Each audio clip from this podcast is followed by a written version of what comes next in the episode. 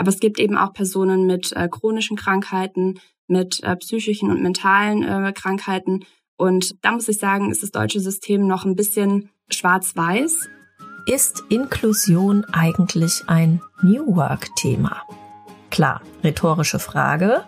Wir wollen sinn erfüllt und selbstverantwortlich arbeiten. Und wenn ich wir sage, meine ich alle Menschen, also auch jene mit sichtbaren und unsichtbaren Einschränkungen.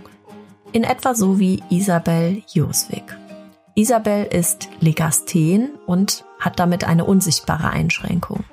Sie hat sich das Thema Inklusion zur Herzensaufgabe gemacht und ist seit November Inklusionsbeauftragte bei Google Deutschland.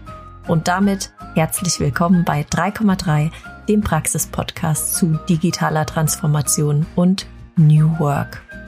Ich finde, in der heutigen Folge sind ein paar richtige Augenöffner und ganz wertvolle Denkanstöße rund um das Thema Inklusion dabei. Unter anderem, warum es denn eine wahnsinnige Erleichterung sein kann, beim Arbeitgeber über seine vielleicht auch unsichtbare Einschränkung zu sprechen. Ich wünsche euch viel Spaß und los geht's. Isabel, ich freue mich sehr, dass du bei uns als Gast bist.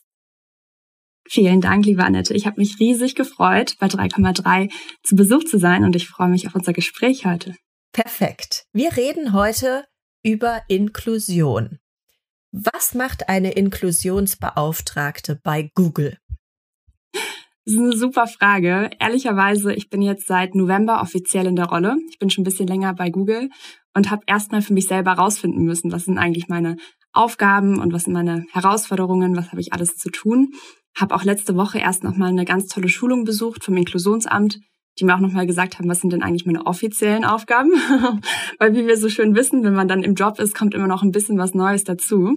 Also um es wirklich ganz ähm, ja grob runterzubrechen, meine Aufgabe ist es, den Arbeitgeber ähm, ja in die Fürsorgepflicht zu nehmen aufzuzeigen, was gibt es denn eigentlich im Sozialgesetzbuch auch für Vorschriften für ArbeitgeberInnen in Deutschland für ein inklusives Zusammenarbeiten äh, in der Wirtschaft. Das kann sein von inklusivem Recruiting, dass man eben die Schwerbehindertenvertretung mit in den Prozess mit einbindet, aber dann geht's auch wirklich zu Fördermitteln, ähm, was begleitende Hilfen betrifft und äh, genau, kann wirklich äh, ganz weit gesponnen werden. Und ich fokussiere mich jetzt bei Google erstmal darauf, den Employee Lifecycle von hinten nach vorne aufzuräumen, also anzuschauen, dass wir wirklich ähm, Richtung Development ähm, Equal Opportunities haben im, im Career Development, aber auch im Recruiting sicherstellen, dass wirklich alle Personen die gleichen Chancen bekommen, dass wir begleitende Hilfen zur Verfügung stellen, dass da in Deutschland der Prozess stimmt und wirklich alles einmal aufzumachen und zu schauen, sind wir denn wirklich inklusiv. Warum ist dir dieses Thema denn so wichtig? Das kam tatsächlich über so eine persönliche Erfahrung. Ich habe es äh, dir schon mal kurz erzählt oder auch jetzt tatsächlich gestern mich offiziell auf LinkedIn dazu geoutet. Ich bin selbst Legasthен, äh, schon ähm, seit sehr langer Zeit, also als Kind früh diagnostiziert worden, habe auch sehr früh Unterstützung bekommen und habe das Thema aber ganz, ganz lange ignoriert und hatte dann in meinem alten Job, als ich noch in der Unternehmensberatung war, die Situation, dass äh, ja ich einen Rechtschreibfehler auf der Folie hatte und habe dazu ja jetzt keinen Ärger bekommen, aber es wurde dann gefeedbackt, ähm, dass es ja vielleicht noch Verbesserungspotenziale gibt.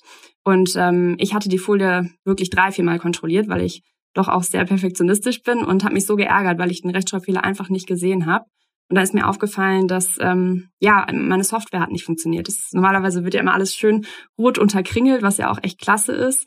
Aber in dem Moment hat es nicht funktioniert. Ich bin darauf angewiesen. Und ähm, ja, da war mir war es mir am Herzen, dass wir mehr Sichtbarkeit generieren für Menschen mit sichtbaren, aber auch mit unsichtbaren äh, Behinderungen, Handicaps, Beeinträchtigungen, wie man sich auch immer identifiziert. Und so kam ich zum Thema und ähm, ja, habe gesehen, wie viel mehr wir da auch noch machen müssen in der Wirtschaft. Mhm. Lass uns da noch mal kurz bei bleiben bei dem Thema Menschen mit sichtbaren und nicht sichtbaren Einschränkungen, weil das wird, glaube ich, oft ähm, von Menschen, die nicht betroffen sind, äh, einfach gar nicht gesehen. Ähm, was, was gibt es denn noch für ähm, Menschen mit nicht sichtbaren Einschränkungen, wo viele sagen, oh, das hätte ich jetzt gar nicht gedacht, dass das unter das Thema Inklusion fällt? Ja, Also es ist ein wahnsinnig weites Spektrum. Ähm, Spektrum ist vielleicht auch schon ein äh, super Stichwort. Es gibt zum Beispiel ähm, ja einige Personen, die sich als neurodivergent identifizieren. Mhm. Das sind Menschen mit ADHS, ähm, Personen mit Autismus. Das, da spricht man eben auch vom Spektrum ähm, und äh, ja verschiedensten mhm. ähm, ja, Neurodivergenzmerkmalen. Ich persönlich als Legasthenikerin zähle mich auch darunter. Aber es gibt eben auch Personen mit äh, chronischen Krankheiten, mit äh, psychischen und mentalen äh, Krankheiten. Und ähm, da muss ich sagen, ist das deutsche System noch ein bisschen schwarz-weiß, ähm, weil man eben mit äh, bestimmten Krankheiten einen äh, Schwerbehindertenausweis beantragen kann. Mhm. Das heißt, man hat dann eben ähm, diesen Status, bekommt auch, ähm, ich sage nicht gerne äh, Benefits, weil es für mich keine Benefits sind, sondern das sind eher, ähm, ja, wie sagt man, ähm, Nachteilsausgleiche vielmehr. Mhm.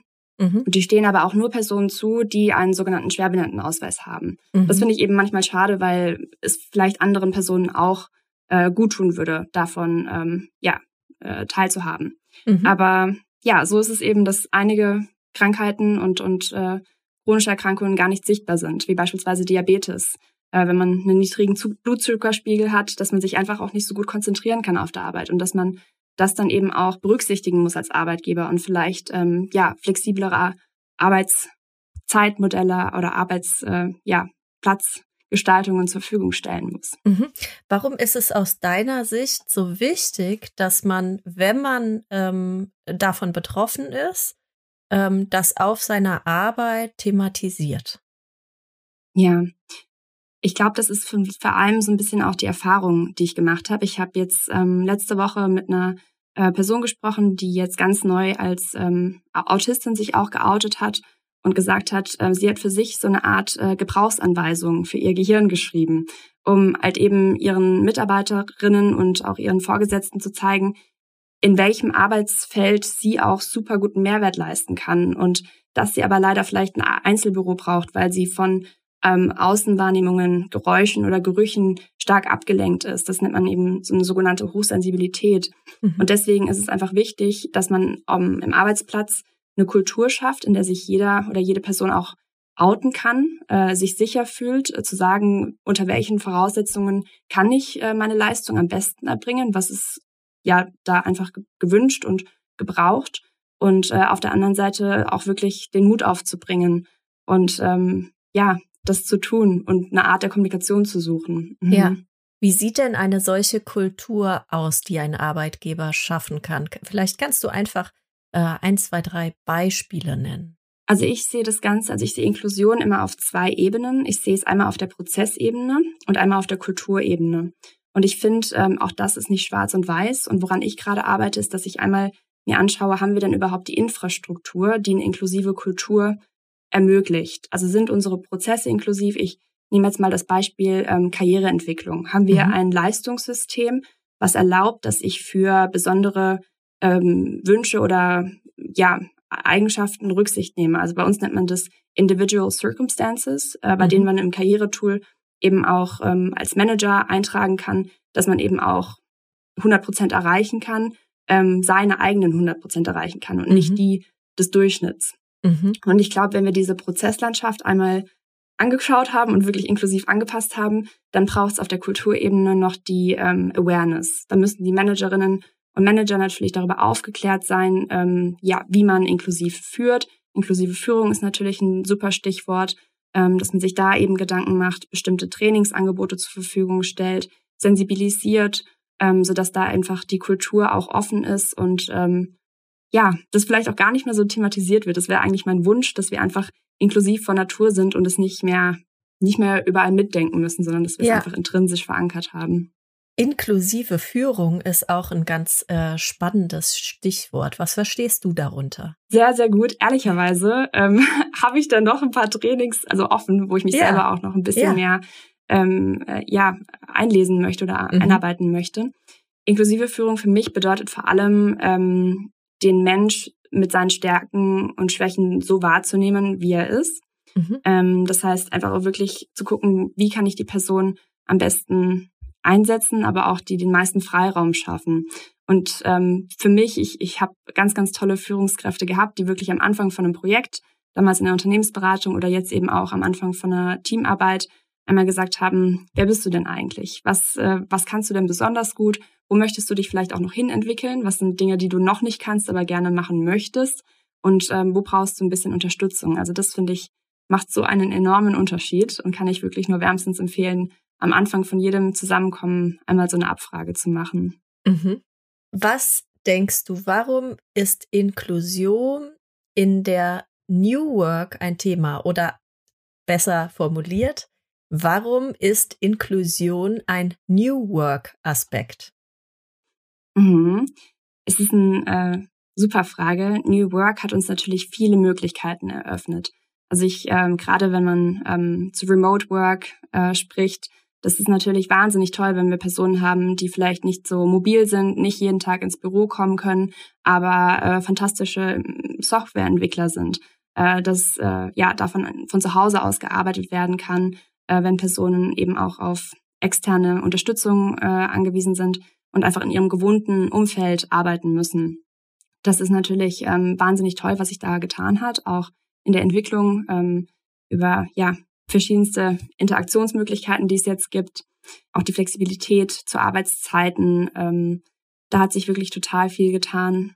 Das ist natürlich auch eine gewisse Herausforderung, ne, dass wir mhm. es schaffen, eine Person, wenn es jetzt, sag ich mal, angenommen nur eine Person ist, die von zu Hause aus arbeitet, genauso zu inkludieren, ähm, wie alle anderen Personen, die vielleicht im Büro sind, ne, dass dann ein Gefühl der Teilhabe und der Zugehörigkeit entsteht das sind, glaube ich, auch viele Aspekte, die vielleicht auch in Inclusive Leadership einspielen. Ne? Genau. Ähm, Teilhabe ist auch so ein äh, Wort, was in dem Zusammenhang immer wieder äh, so durch den Äther wabert. Ähm, was bedeutet das für dich, Teilhabe? Teilhabe bedeutet für mich, dass man wirklich gleichberechtigt, ähm, also es ist immer ein, ein schöner Unterschied, Moment, jetzt, wie war es denn noch gleich gleichberechtigt und ähm, gleichgestellt. Genau, so war es mhm. nämlich. Dass es nicht gleichgestellt ist, nicht, dass jeder das Gleiche bekommt, sondern dass wir wirklich ähm, gleichberechtigt für uns das passende Modell finden. Also ich nehme da immer dieses T-Shirt-Modell. Es bringt jetzt nichts, wenn wir am International Women's Day alle ein tolles T-Shirt in Größe M bekommen, weil dann haben wir alle das Gleiche.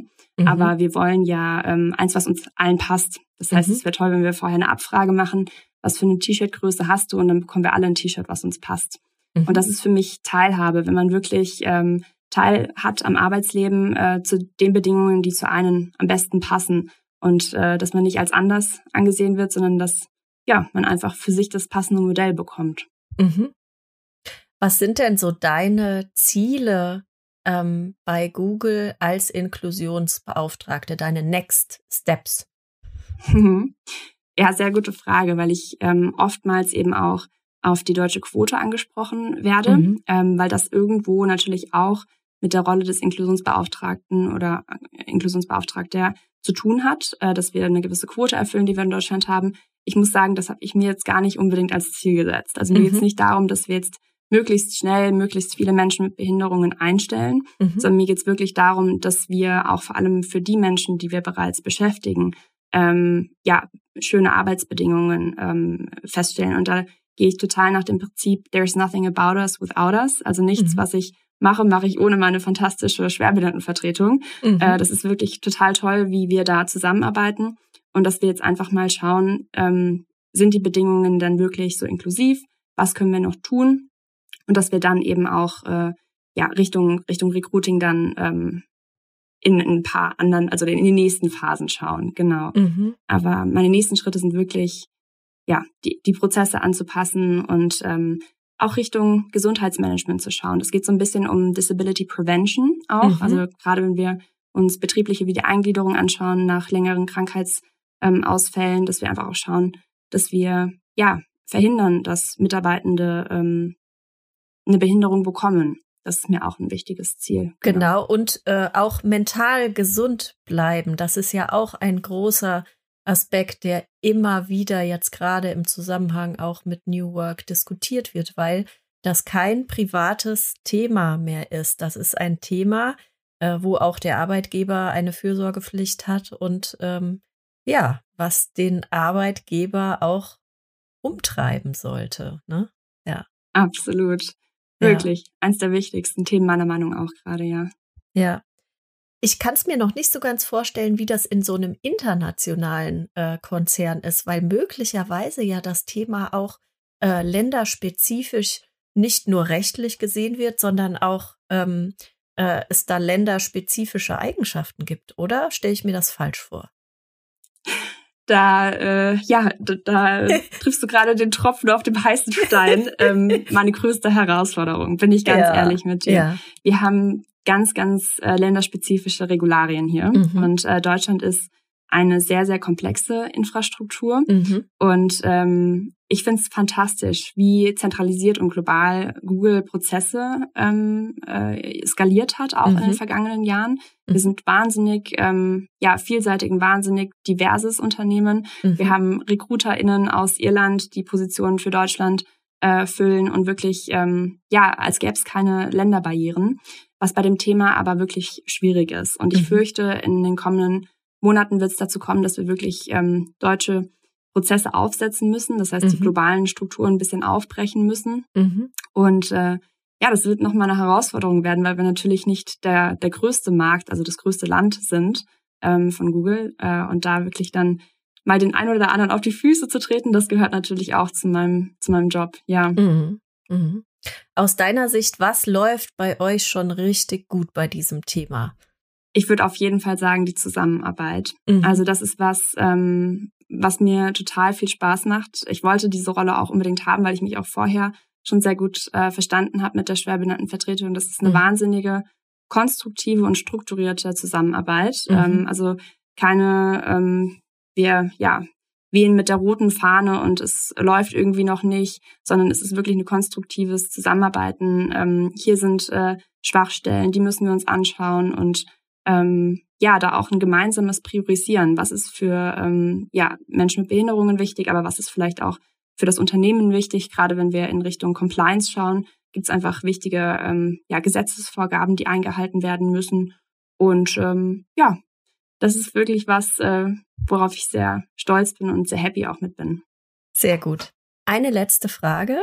Wie schafft ihr Awareness bei den Mitarbeitenden für das Thema? Auch was, ähm, was wir jetzt im nächsten Jahr vor allem noch angehen möchten. Also wir hatten total interessante Kooperationspartnerinnen äh, letztes Jahr. Ähm, ich kann jetzt ja auch mal ein bisschen Werbung machen. MyAbility beispielsweise, die wirklich mhm. tolle Awareness-Sessions angeboten haben, mhm. äh, bei denen dann wirklich auch Menschen mit Behinderungen ähm, Awareness schaffen und äh, aus deren Perspektiven auch extern berichten. Und wir möchten das Ganze jetzt intern noch viel präsenter machen. Also auch wirklich äh, die Bühne geben ähm, für Menschen mit Behinderungen, wir hatten oder haben bisher in vielen Jahren schon äh, Awareness Weeks gehabt. Mhm. Ähm, das, da haben wir wirklich tolle ähm, Sprecherinnen eingeladen, entweder extern. Ich habe aber zum Beispiel auch mal eine halbe Stunde über meine Legasthenie gesprochen. Mhm. Und ähm, das ist, sind total tolle Formate, die ich wirklich nur empfehlen kann, die dann auch wirklich in die Kalender von allen zu setzen. Mhm. Ähm, und äh, ja, da auch so ein bisschen Awareness zu schaffen und vielleicht auch Personen zu finden, die sich schon geoutet haben und äh, ja, da so ein bisschen Sichtbarkeit auch schaffen. Cool. Vielen, mhm. vielen Dank, Isabel, für die äh, Einblicke in das Thema Inklusion und äh, für deine ja, Tipps und Anregungen. Dankeschön, es war mir eine Freude. Ganz lieben Dank auch für deine Sichtbarkeit, die du mir heute hier gegeben hast. Gern. Vielen Dank fürs Zuhören. Wenn ihr auch beim letzten Mal bis zum Schluss gehört habt, wisst ihr, dass ich an der heutigen Stelle eigentlich eine Folge zum Thema Achtsamkeit geplant hatte. Keine Sorge, aufgeschoben ist nicht aufgehoben und den Input zur Achtsamkeit gibt es in zwei Wochen hier an dieser Stelle. Bis dahin, hinterlasst doch gerne eine Bewertung für diesen Podcast auf dem Portal eurer Wahl und schreibt mir, welche Interviewpartner ihr hier im Podcast zum Thema neue Arbeitswelt einmal hören wollt. Bis bald, eure Annette.